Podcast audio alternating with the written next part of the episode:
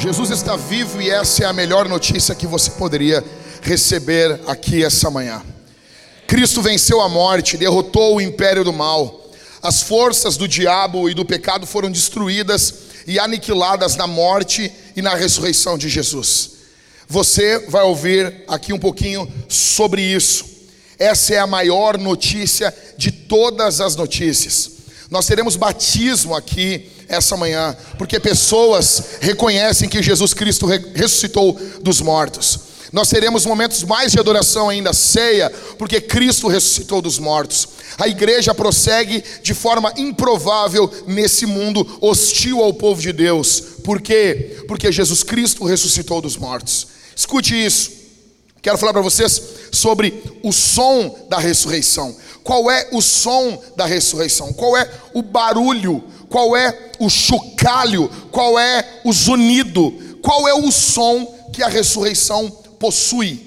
Qual é o som? E há muitos anos eu sempre pensei nisso. Isso há muitos anos, há mais de 15 anos, eu venho pensando nisso toda a Páscoa, quando chega esse período do ano, eu penso o que ocorreu no domingo pela manhã, quando Jesus Cristo recebeu, após estar morto, o primeiro, prime, o primeiros, os primeiros litros, ou quilos, como você quiser medir, de ar nos seus pulmões.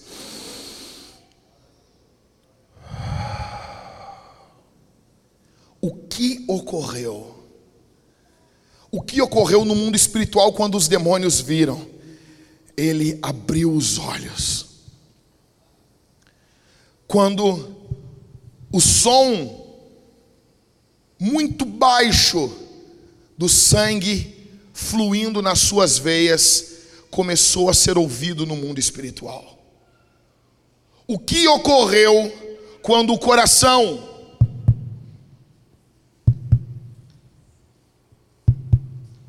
de Jesus bateu pela primeira vez após ele ter sido vitimado no Calvário.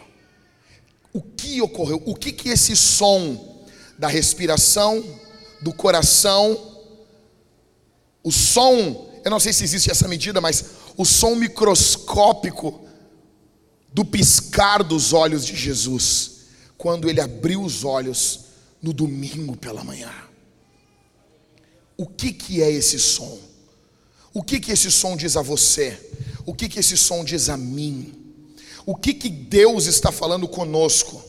Só que antes de analisarmos o som da ressurreição, eu quero que você se lembre de uma coisa. Qual é o som da sexta-feira? Em primeiro lugar, o som da sexta-feira é o som da injustiça. Se houve um homem que nunca pecou, esse homem foi Jesus.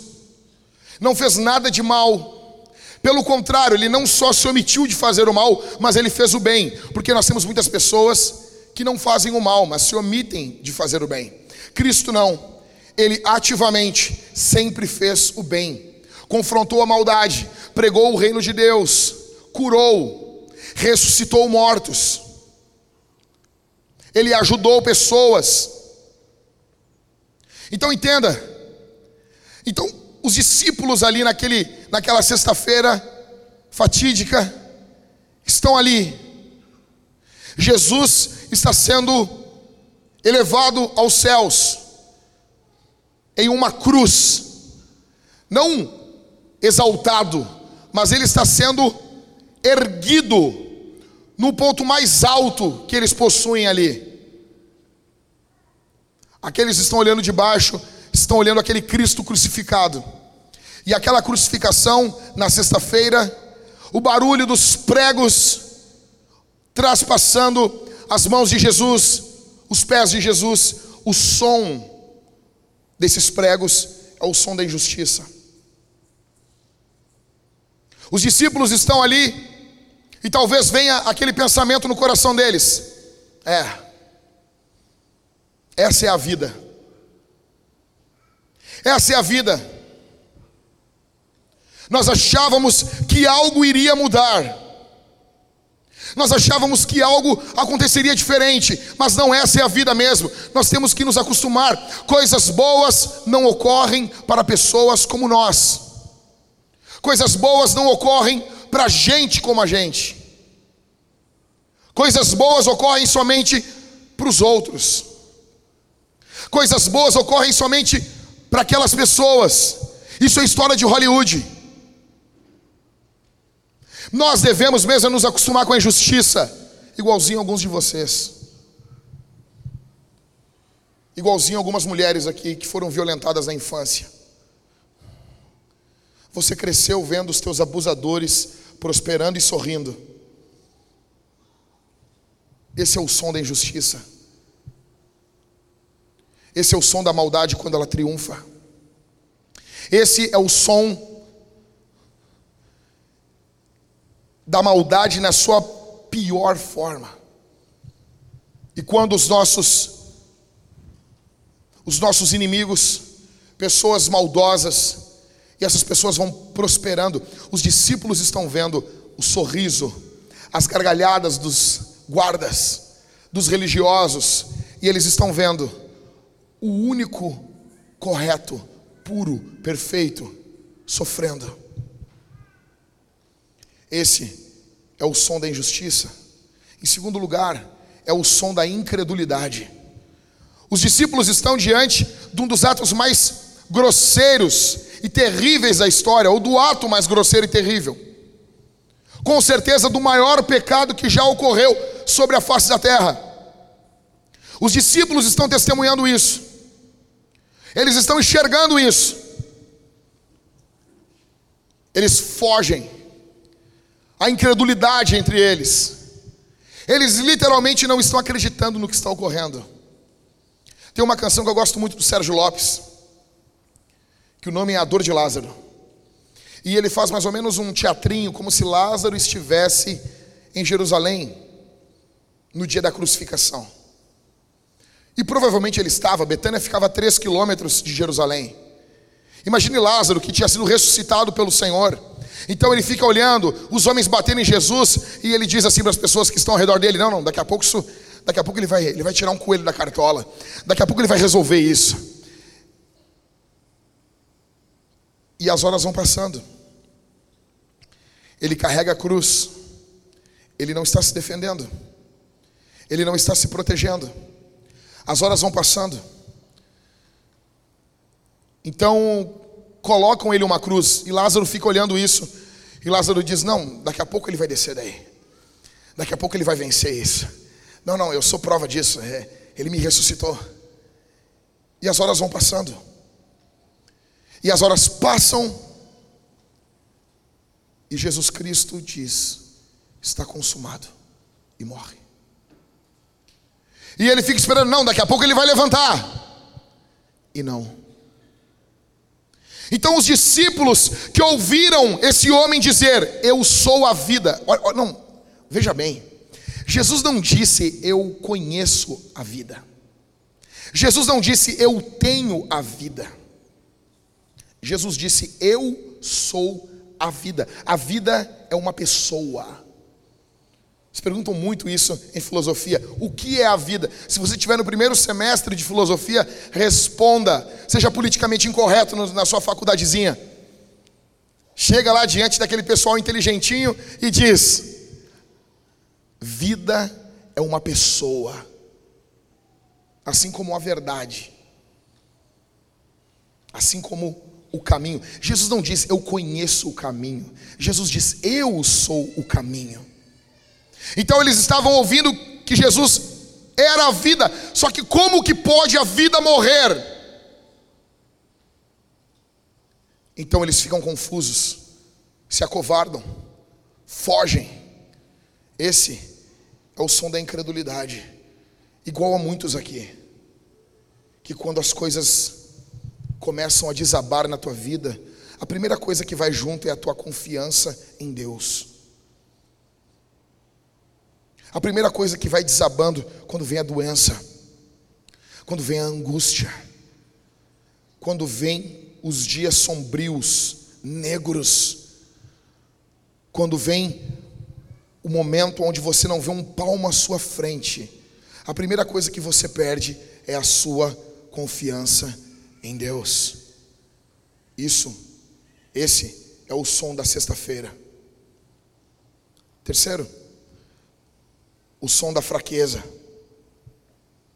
Jesus está sendo crucificado, Jesus está sendo espancado como bicho, e ninguém consegue fazer nada. O Império Romano é muito poderoso, não tem como a gente fazer nada, não tem como, como estender a mão, não tem como resolver nada. Diante de crises dessa grande crise, desse grande, dessa grande tragédia, os discípulos estão literalmente impotentes. Eles não podem fazer nada. Igual, igualzinho a nós. Sabe quando você passa por coisas que você, por situações que elas são maiores do que você? Você não tem como administrar. Você não administra um câncer, você não administra um furacão, você não administra um motorista bêbado que bate no seu carro e um parente que você ama morre. Você não administra isso.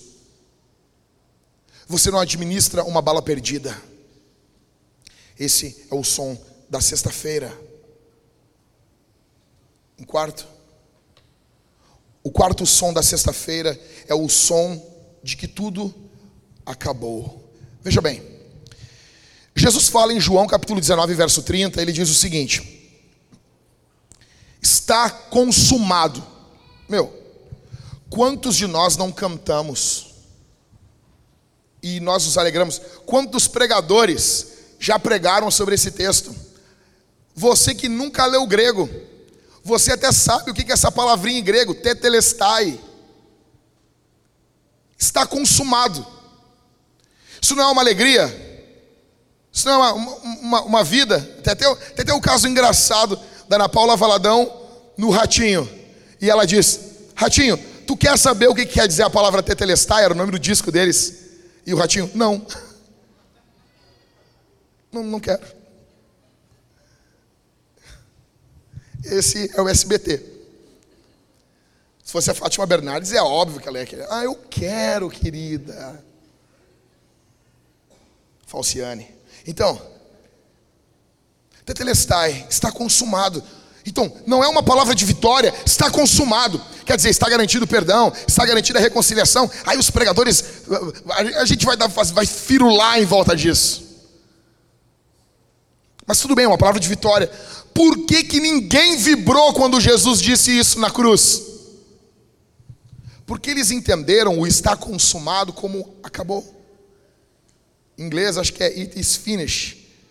Encerrou. Eles não entenderam isso como está consumado a obra de salvação. Eles entenderam como acabou a tentativa, acabou a vida, acabou a esperança. Acabou. Então os discípulos olham e é como, quando Jesus diz essas palavras na cruz do Calvário, é como se Jesus estivesse dizendo: Perdi. É como se Jesus estivesse dizendo, como se ele estivesse entregando os pontos. Você entende isso? Esse é o som da sexta-feira. Como muitos aqui, que literalmente entregam os pontos. Você está vivendo dias tão terríveis na tua vida que você literalmente às vezes quer entregar tudo. Eu tenho certeza que eu estou pregando para gente aqui que já pensou em um escapismo dessa vida, já pensou até em suicídio. Esse é o som da sexta-feira. E o sábado? Primeiro, o som do sábado é o som da espera. Ninguém pode fazer nada no sábado. Eles eram judeus, eles guardavam o sábado. Eles não eram como nós, que temos o primeiro dia da semana como o dia do Senhor. Para eles não. Para eles é o sábado. E no sábado você não faz nada. E isso reforça mais ainda a sensação de impotência, porque Cristo é morto na sexta. E eles não têm poder contra a morte, e o sábado vem reforçar mais isso ainda. Eles não podem fazer nada. Eles precisam apenas esperar. Segundo, o som do silêncio. Eles estão olhando Jesus quieto naquela tumba. Ele está morto. Sua mente não está elaborando pensamentos, sua boca não está proferindo palavras, seus olhos não estão contemplando aqueles que são alvo da sua misericórdia, não. Há apenas silêncio. E isso ocorre na vida de muitos aqui. Você literalmente perdeu as esperanças de falar algo. Você já nem pede mais ajuda. Esse é o som do sábado. Em terceiro, o som do sábado é o som de se viver dentro de um pesadelo. Quem já passou pelo luto sabe o que é acordar no dia seguinte. Porque no pesadelo, a melhor alegria do pesadelo é quando você acorda e você vê isso não é real, isso não está ocorrendo, é a maior alegria. Só que no luto, quando você acorda, é como se você entrasse no pesadelo. Porque talvez aquela noite você teve bons sonhos, você dormiu bem, então você acorda, e você acorda para o desespero. E os discípulos acordam no sábado e eles lembram: tudo aquilo é verdade, não é um pesadelo. A vida é um pesadelo. Igual muitos aqui. Você literalmente quer dormir para não enxergar o que você tem visto. Em quarto, o som do sábado é o som da decepção. Os discípulos voltam para suas vidas normais. Final, isso aqui não é para gente. A gente tem que voltar mesmo. Porque a história da minha família é uma história de sofrimento. Essa coisa de ter uma vida transformada, isso não é para mim. Essa coisa de ter uma vida santa não é para mim. Eu não sou esse cara, o meu pai não era assim. Eu estou fadado a seguir os mesmos passos do meu pai e da minha mãe. Decepção. Qual é o som da tua vida? O que a tua vida tem soado? Angústia? Tristeza? Decepção? Qual é o som da tua existência? Em resposta para os sons que nós emitimos, nós temos o som da ressurreição.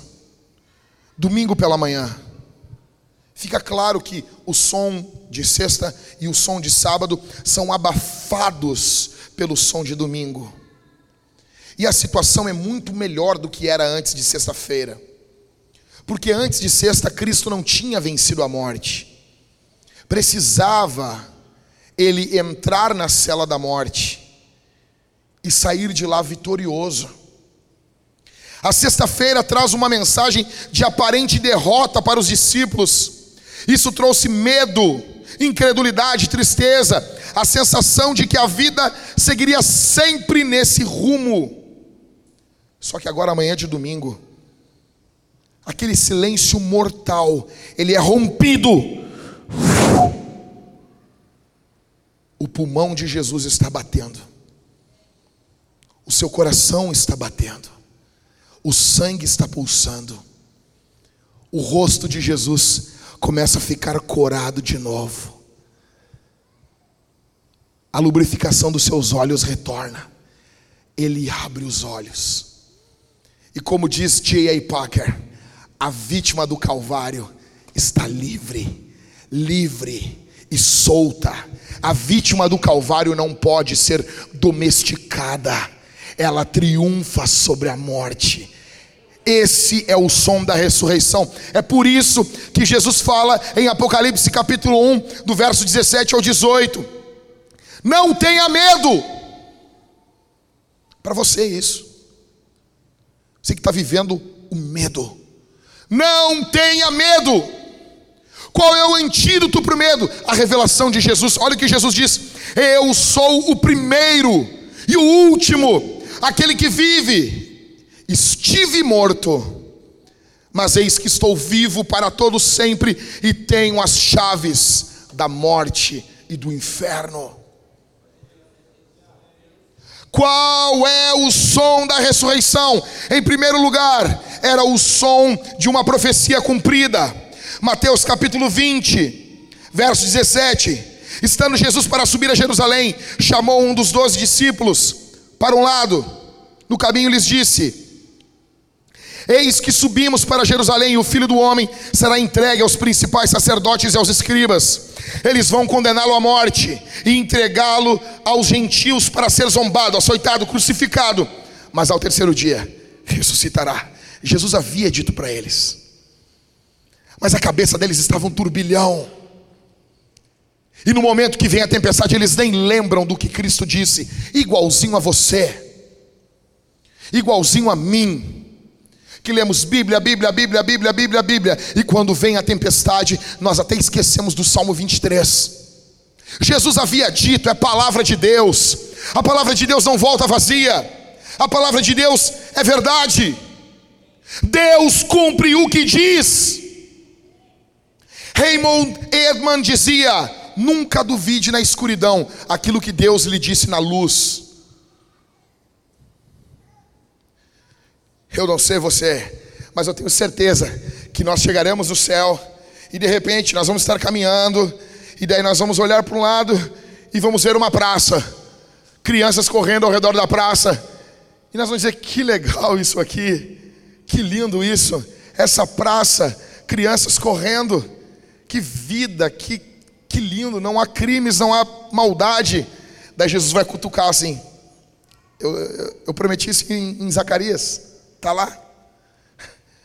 Que legal, Jesus.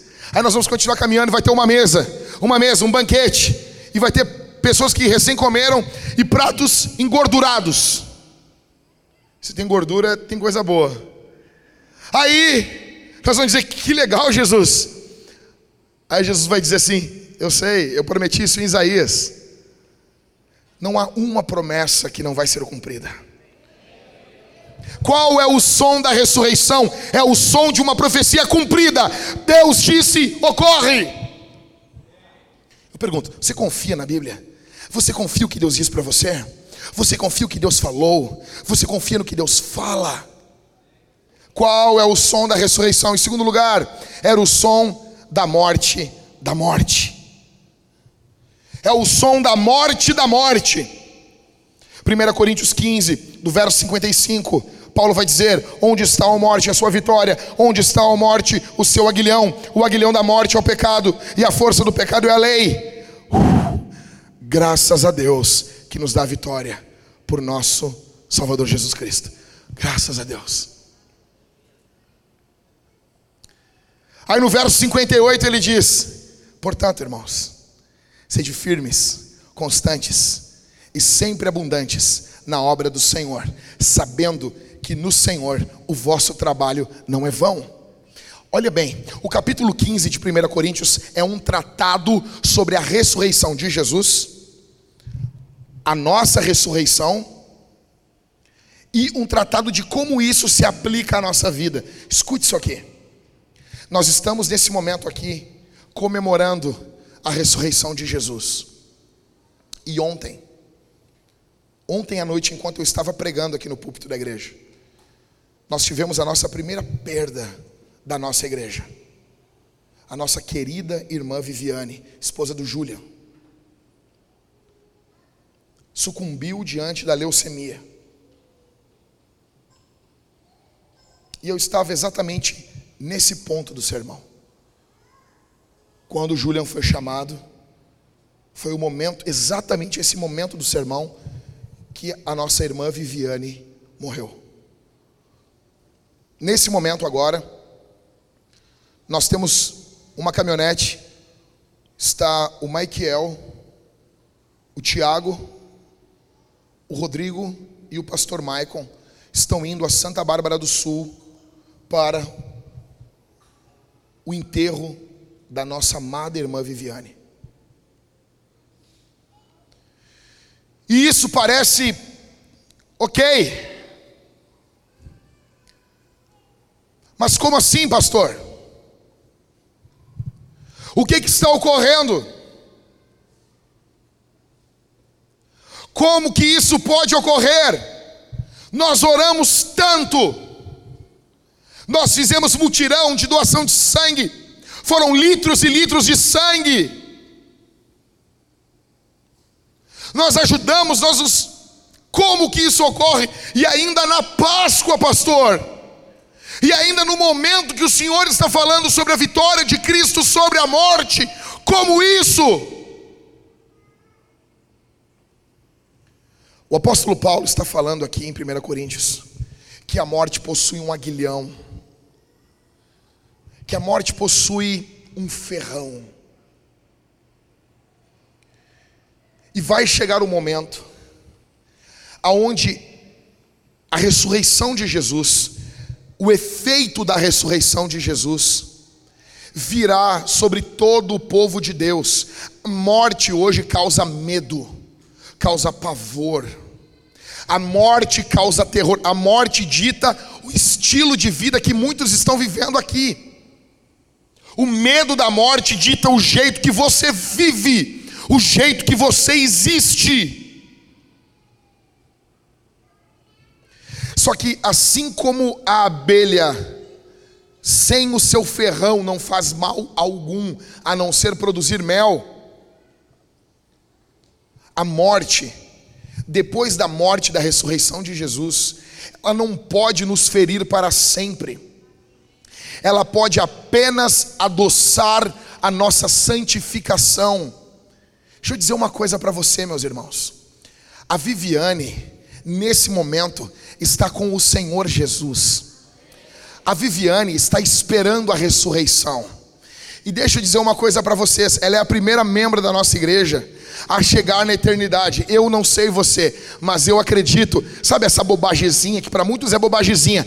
Isso aqui é minha vida. Eu vejo a Viviane entrando pelos portais celestiais diante do Senhor Jesus ela olhando Abraão, Isaac, Jacó, Paulo, Pedro, olhando o Spurgeon, ela olhando os grandes homens da história da igreja, e ela dizendo: Eu venho do meio de um povo que ama vocês, que honra o Senhor Jesus. Existe uma igreja lá em Porto Alegre que é apaixonada por Jesus, e ela está esperando a ressurreição do Senhor. Ontem vieram me dizer, pastor Everton, pastor Daniel foram até a UTI ver ela. E eles me disseram o seguinte: Jack, é, é perturbador a UTI. Ela estava irreconhecível. Se alguém passasse por lá, não reconheceria que era a Viviane. Deixa eu dizer uma coisa. Eu respondi para eles, mas Jesus reconhece. Jesus reconhece. Jesus reconheceu, Jesus olhou, nada do que você fez foi em vão, por quê? Porque Cristo ressuscitou. Nós pedimos por cura, hoje ela está curada com o Senhor.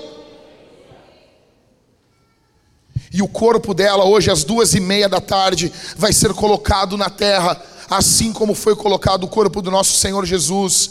E o apóstolo Paulo disse aos Tessalonicenses que ao soar a trombeta de Deus, os mortos ressuscitarão primeiro, depois nós, os que estivermos vivos, encontraremos os mortos no ar, junto com o Senhor, estaremos todos juntos. Você tem noção disso? C.S. Lewis dizia que a vida após a ressurreição vai ser muito mais viva do que essa vida. Você corre atrás de tanta bobagem, a gente corre atrás de tanta porcaria. O Lewis dizia que a eternidade, nós lembraremos dessa vida como um sonho. Sabe, o sonho você lembra dele, mas é uma coisa tão sem peso perto da realidade. C.S. Lewis dizia que a eternidade vai ter esse peso, esse peso de glória. Você vai lembrar dessa vida como um sonho. Você vai lembrar. Mas agora que começa a nova realidade. Escute, a Viviane já está desfrutando das bênçãos de Jesus, só que ainda não plenamente. Falta o corpo dela ressuscitar.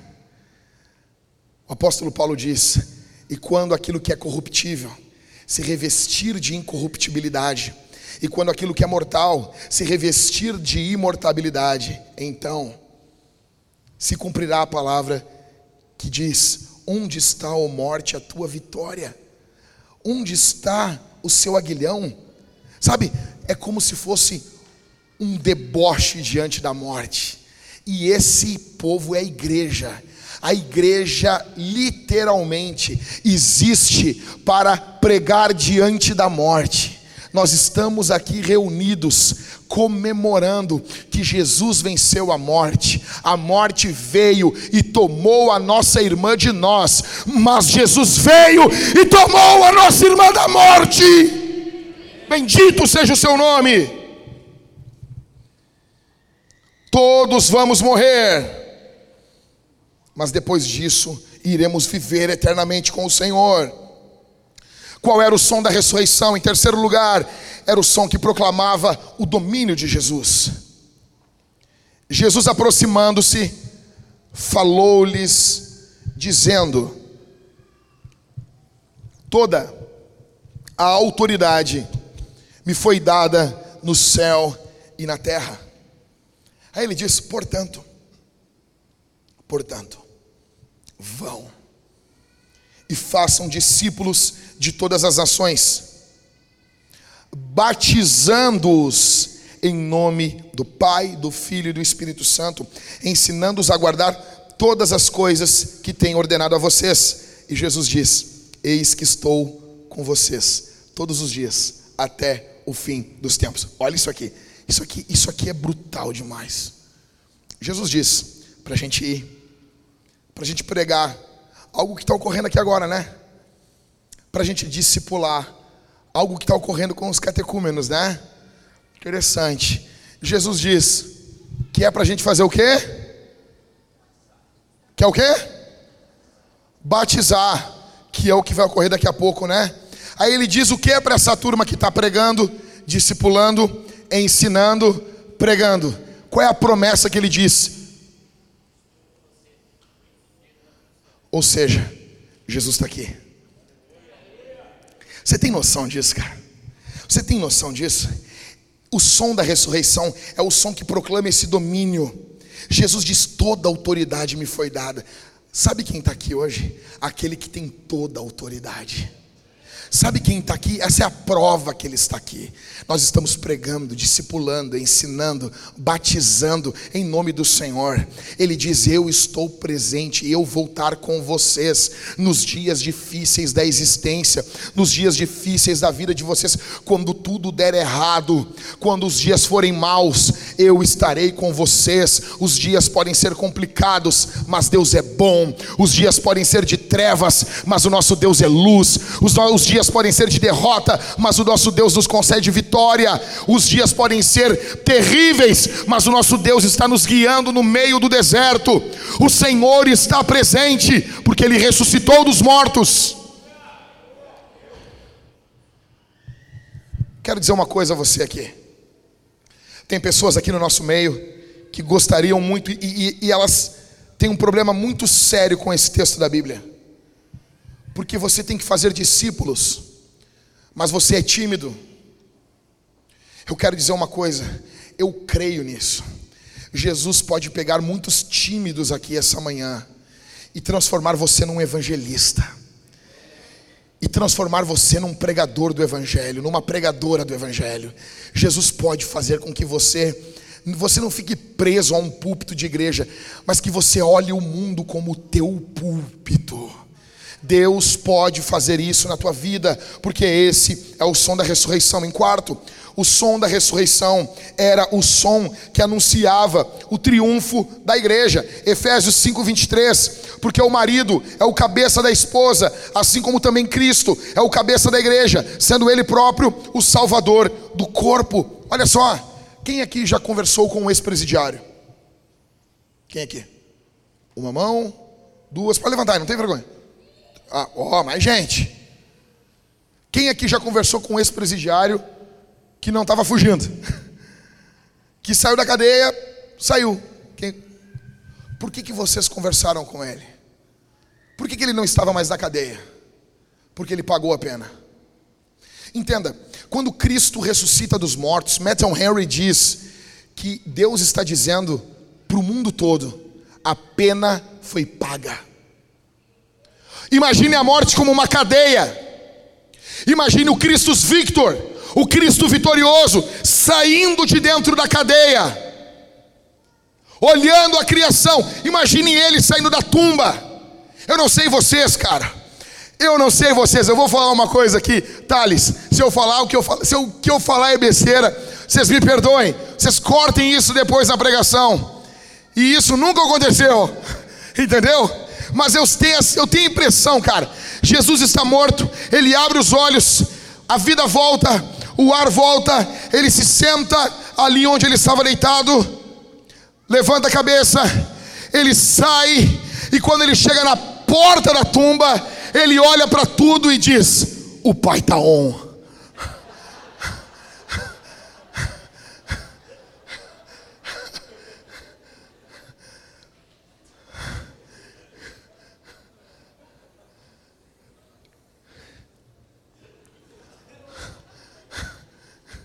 Você esperava uma coisa inspiracional, né? Eu não sei, cara, mas eu imagino ele chegando assim, tipo, acabou a palhaçada. Eu imagino ele voltando dos mortos. Ô meu, se, tu, se alguém te matou e tu ressuscita, tu ia ressuscitar muito pistola, cara. Eu imagino ele saindo assim, acabou a palhaçada, a bagaça acabou é o som que anunciava o triunfo da igreja. Efésios 5:23 diz: "O marido é o cabeça da esposa e Cristo é o cabeça da igreja, sendo ele próprio o salvador do corpo". Nota bem. Jesus é o cabeça. Ele ressuscitou, ele está vivo. Ele é o cabeça da igreja. Isso é um anúncio. Paulo trabalha o tempo todo nas epístolas isso. Se o cabeça está vivo, a igreja vai ter vida. A ressurreição de Jesus é o anúncio que a igreja vai triunfar. Eu não sei você, mas tem dois mil anos que está funcionando, apesar de nós. Porque o povo mais complicado do mundo é a igreja. E o povo que mais triunfa é a igreja, porque o mérito não é nosso, o mérito é de Cristo. O cabeça ressuscitou o cara. Você vai lendo a Bíblia, você vê, você vai lendo as histórias da Bíblia. Eu amo a Escritura. Você vai lendo desde Gênesis, Apocalipse. Você passa por toda a Bíblia. E quando você chega no final das eras, no crepúsculo da história, no fechar das luzes dos dias, quando você chega no final, no encerramento, na última página de toda a história, você encontra Jesus falando sobre a igreja. Sabe o que é isso, cara? Vão passar reinos, vão passar políticos, vão passar ideologias, vão passar filósofos, vão passar homens e mulheres, mas a igreja estará de pé no último crepúsculo da história, porque Jesus Cristo ama a sua igreja, ele ressuscitou e a ressurreição de Jesus está dizendo: a igreja vai triunfar. Qual é o som da ressurreição em quinto? O som da ressurreição é o som da derrota do pecado. Cara, talvez algumas pessoas aqui estão sendo escravizadas pelo pecado. Talvez você está sendo destruído pelo pecado. Olha o que a Bíblia diz. Assim também vocês considerem-se mortos para o pecado. Note, no capítulo 6 de Romanos, Paulo liga a morte de Jesus com a nossa morte ao pecado, a nova vida, a ressurreição de Jesus com uma nova vida para Deus. Verso 11: Mas vivos para Deus em Cristo Jesus. Portanto, não permitam que o pecado reine em seu corpo mortal, fazendo com que vocês obedeçam às suas paixões. Também não ofereçam os membros do corpo ao pecado, como instrumentos de injustiça, mas como pessoas que passaram da morte para a vida. Ofereçam a si mesmos a Deus e ofereçam os seus membros a Deus como instrumentos de justiça, porque o pecado não terá domínio sobre vocês pois vocês não estão debaixo da lei, e sim da graça. O pecado não tem domínio sobre você. O pecado não tem domínio sobre você. Você não entendeu ainda? O pecado não tem domínio sobre você todo o domínio que o pecado coloca sobre você, imprime sobre você, é fruto de uma mentira. Temos pessoas nessa manhã aqui que estão sendo escravizadas por essa mentira. Se você está em Cristo Jesus, lembre-se, o pecado não tem domínio sobre você. Repete comigo: o pecado. O pecado não tem domínio sobre mim. O pecado não tem domínio sobre mim.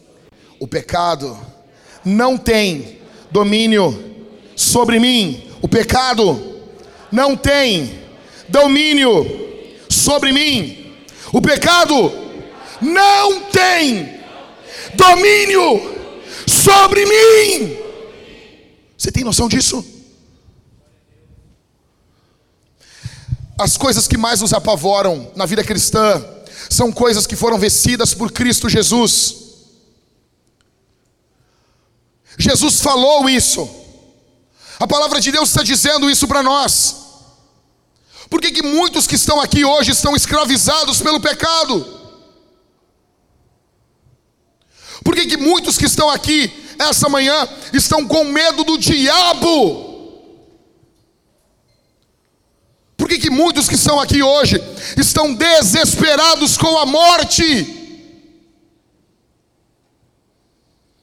É o som da derrota do pecado. Qual é o som da ressurreição? Em sexto, era o som que anunciava que a porta da salvação está aberta para todos. Veja comigo em Atos, capítulo 2, verso 24. Deus o ressuscitou, a Jesus, livrando-o da agonia da morte, porque não era possível que fosse retido por ela por que, que a morte não tinha como reter Jesus? Por quê? Porque Cristo não era pecador. A morte é fruto do pecado. A Bíblia diz o salário do pecado é o quê? Jesus nunca pecou. Não tinha como a morte segurar. Se foi o máximo que a morte conseguiu fazer. Não tinha como a morte segurar, é impossível que o corpo de Jesus entrasse em estado perpétuo de putrefação, porque o que, o que traz a morte para nós é o pecado, é o pecado que nos matou em Adão.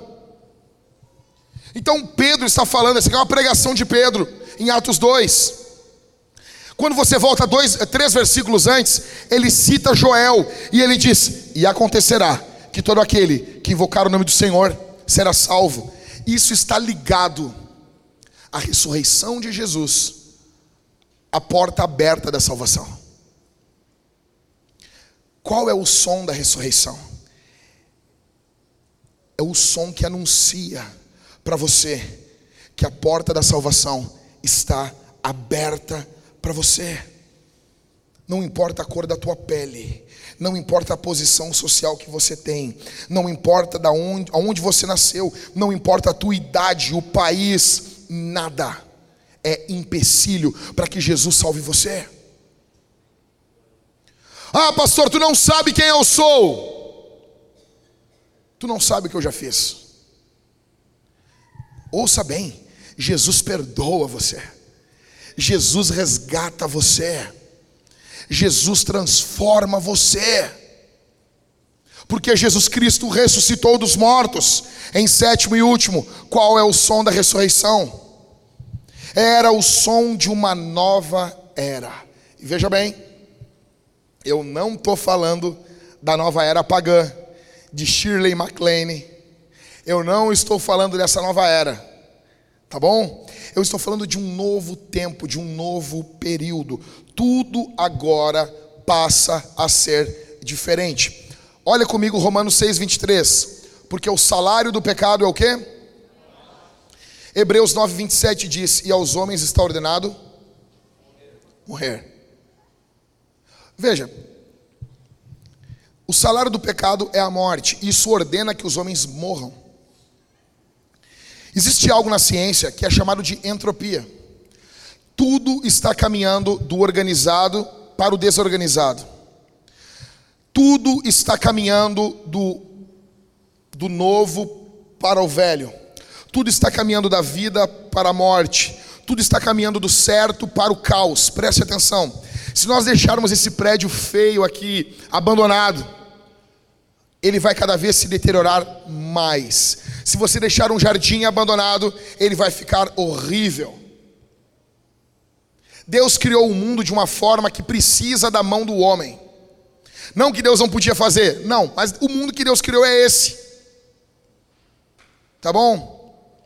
Então, as pessoas que dizem assim: ah, o mundo seria tão bom sem Deus, seria um grande jardim sem cuidado, seria horrível.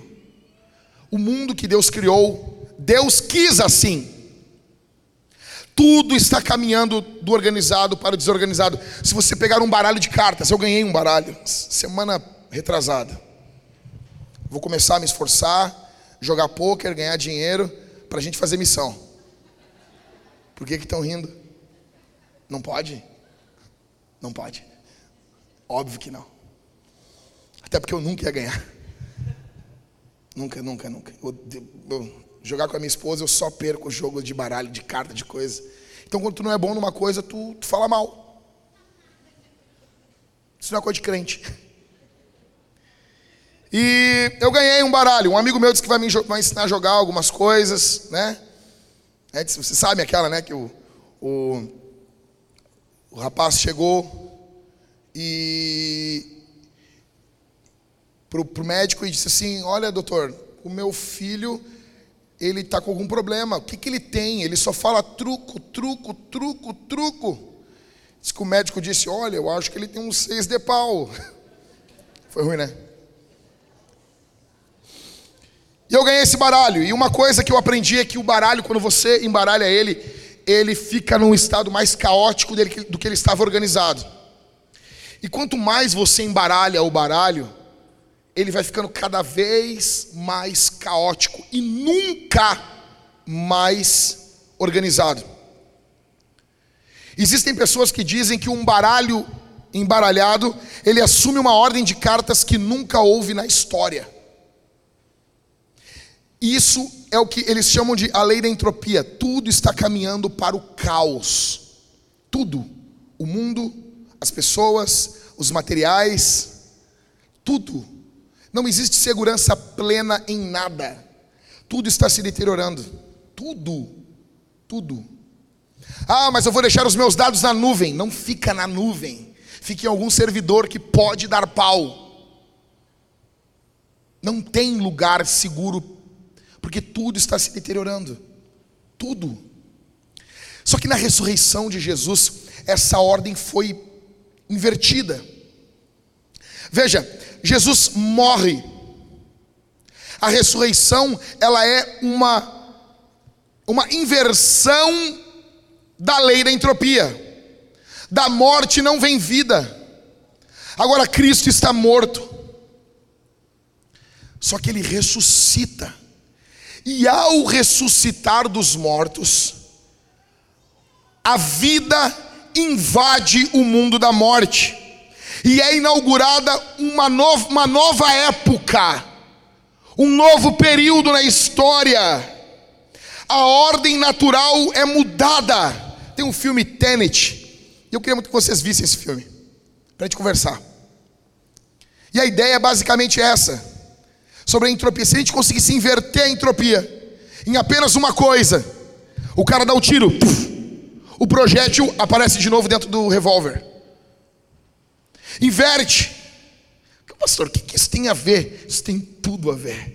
Quando Jesus Cristo ressuscitou dos mortos, aquilo foi, entre aspas, o início da vinda do reino de Deus. E o reino de Deus, ele está debaixo das leis de Deus. E as leis de Deus são as leis do reino. Veja, é por isso, o que que ocorre? Por que, que Jesus chega nesse mundo e ele cura doentes? Porque no reino de Deus não há doença. Então, ele traz vida, cura. Tim Keller diz que o que Cristo está fazendo com os doentes nada mais é do que o normal no reino de Deus. No reino de Deus as pessoas ouvem. No reino de Deus as pessoas caminham. No reino de Deus não há fome, por isso que ele alimenta as pessoas. E essa vida é tão transbordante, essa vinda do reino de Deus, essa, essa nova era, eu estou tentando fugir desse termo, mas não dá. Essa nova era está invadindo com a ressurreição de Jesus. Isso traz uma nova vida para aqueles discípulos, consequentemente para a igreja. É por isso que aonde a igreja vai, coisas ocorrem, milagrosas ou não. Porque o que, nós vemos a igreja fazer? Alguns irmãos têm dom de cura, mas quando a cura não ocorre, o que, que a igreja faz nos primeiros séculos da história? Eles criam os hospitais. Eu tenho uma tese que quem criou os hospitais eram crentes com o dom de cura. E eles tinham uma ânsia tão grande de ver pessoas saradas curadas, ver pessoas sem doenças, que eles, o que, o que, que o hospital está fazendo? Ah, eu não gosto de hospital, mas imagina não existir o hospital.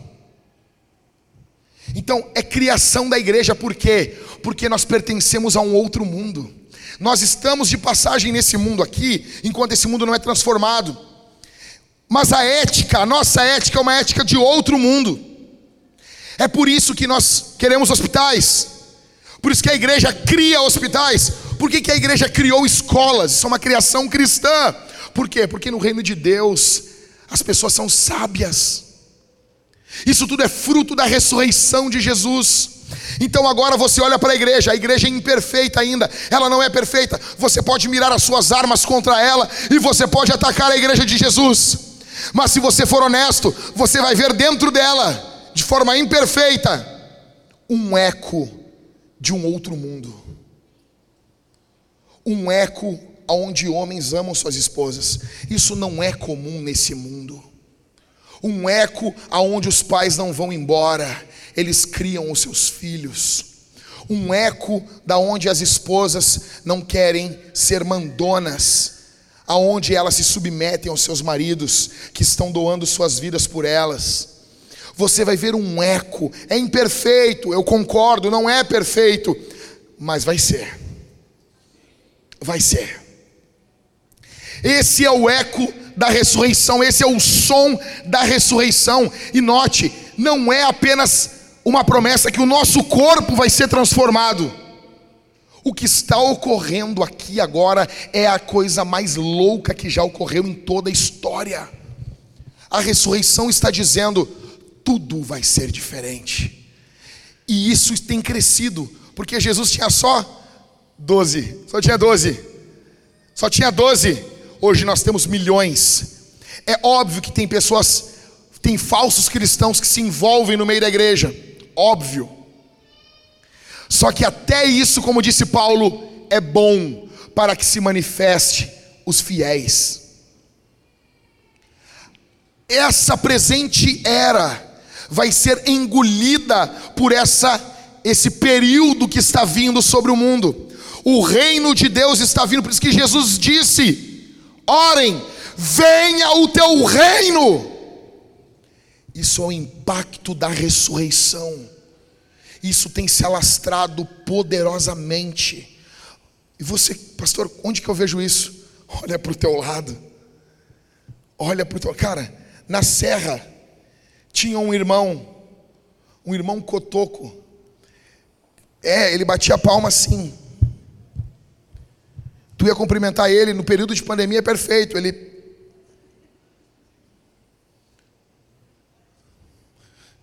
na serra. E ele, pequenininho, andava de um lado de um cara gigante. E ele tinha só um cotoquinho num lado. Aí quando tu conhecia eles, sabe o que eles diziam? Foi o meu amigo que arrancou meu braço. Sério? Sim, foi amigo dele. Os dois não eram crentes. O cara pegou um facão. Que facão, né, velho? Velho, o cara arrancou o braço do cara. Que loucura esse mundo. Esse é o mundo que a gente está vivendo. Só que daí veio o reino de Deus. Salvou um. Depois salvou o outro. E hoje eles são amigos. Que ideologia faz isso? Que escola política faz isso? Que escola econômica pode fazer isso? Isso é o reino de Deus. Esse é o som da ressurreição. Jesus ele diz para Lázaro: para Maria e para Marta. Eu sou a ressurreição, não é que eu tenho uma ressurreição, a ressurreição é uma pessoa. Jesus ressuscitou por você. Você pode levantar da cama hoje, amanhã, durante a semana. Você tem um motivo para se levantar, porque Jesus venceu o rei dos terrores. Ele está vivo, tem uma nova vida para você.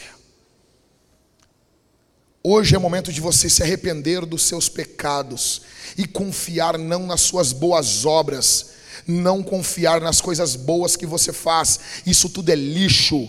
Você tem que confiar em Jesus. Você tem que dizer: Jesus, salva-me, salva a minha vida, salva a minha alma, salva a minha vida. Deixa eu dizer uma coisa para você: Todos que estão aqui, nós estamos caminhando para a morte. Você está caminhando para a morte. Há uma oportunidade de salvação hoje para você. Hoje, eu não sou o pregador do amanhã, eu não creio nesses pregadores que, ah, em casa o fulano aceita Jesus. Eu estava conversando com o William antes de começar o culto, sobre um homem. Falei aqui na sexta-feira que dizia que era crente. Só que ele não era, ele era um hipócrita. Viveu a vida toda na igreja. Pai, avô, mas um ímpio. Eu conheci ele. Estive na casa dele. Dormi na casa dele, conheci esse homem. E ele morreu como? De um ataque fulminante do coração indo para a casa da amante. Você pode tentar seguir na sua vida de pecado, e sabe o que, que tem sido terrível para você? Porque você tem prosperado no pecado, e você acha que você vai sempre prosperar no pecado, e Deus vai dando corda para você, vai dando corda para você, vai dando corda para você, mas chega um momento que Deus puxa a corda, e esse momento está chegando. Há uma oportunidade de arrependimento para você aqui. Há uma oportunidade de perdão para você aqui. Você tem na sua frente a vida e a morte. Escolhe a vida. Deus fala isso em Deuteronômio. É lindo isso. Ele diz: Eis que proponho para você a vida e a morte. E Deus podia ficar quieto. Mas ele diz: Escolhe a vida. Escolhe a vida. Para quê, cara? O que, que você vai ganhar nessa sua vida de pecado? O que, que você vai ganhar? O que, que você não quer abrir mão? Sabe, existe uma forma de prender alguns macacos, eu não me lembro qual é o local do Pacífico, que eles colocam bolinhas dentro de uma garrafa. Então o macaco bota a mão dentro e ele pega a bola. Mas quando ele vai puxar da garrafa, a mão dele não passa, ou passa apenas a bolinha, ou apenas a mão, mas ele não sabe virar a garrafa. E o caçador vem vindo, e o macaco fica segurando aquela bolinha, e ele não consegue se livrar da garrafa e nem fugir. E o caçador vem vindo, e ele pode ser livre, largando a bolinha. Só que nenhum larga. Nenhum larga. Larga, meu irmão. Largue esse pecado. Vamos seguir Jesus. Você vai ser bem-vindo aqui. Aqui é um lugar de novos começos. Aqui é um lugar de vida para você. Existe esperança. Existe uma família nova para você. Larga essa bolinha. Largue esse pecadinho de estimação que você acalenta e você guarda. Não, nessa área Deus não mexe, Deus tem que mexer em tudo. Larga. Eu gostaria que você sentado mesmo fechasse os seus olhos. Todos nesse momento. Fechassem seus olhos. E você não esperasse por mim, mas você começasse a orar por você.